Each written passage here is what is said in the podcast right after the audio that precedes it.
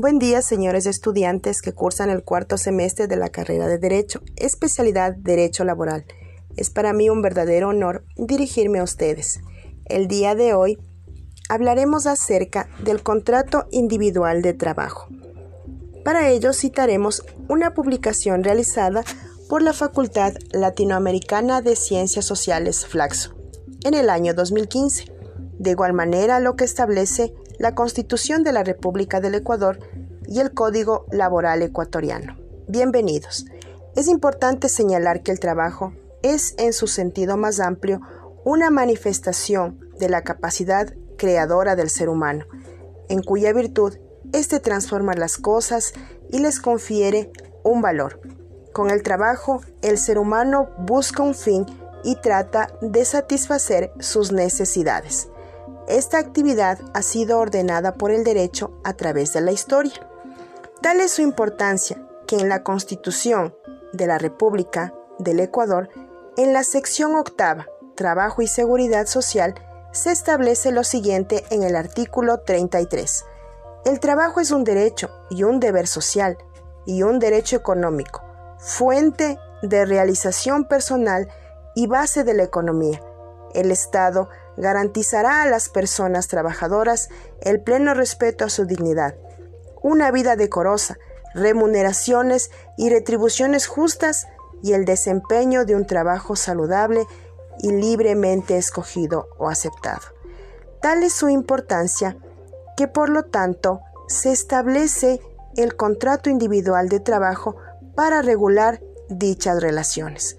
Por lo tanto, diremos que el contrato individual de trabajo es una relación personalizada, es decir, individual, entre una persona, quien entrega su fuerza de trabajo a otra u otras personas, a cambio del pago de una determinada cantidad de dinero. Recibe el nombre de contrato individual de trabajo debido a que se refiere a la posición del trabajador, que es uno en la relación laboral. Para afianzar más esta definición, estableceremos lo que dice el artículo octavo del Código Laboral, quien señala, contrato individual de trabajo es el convenio en virtud del cual una persona se compromete para con otra u otras a prestar sus servicios lícitos y personales bajo su dependencia por una remuneración fijada por el convenio, la ley, el contrato colectivo o la costumbre.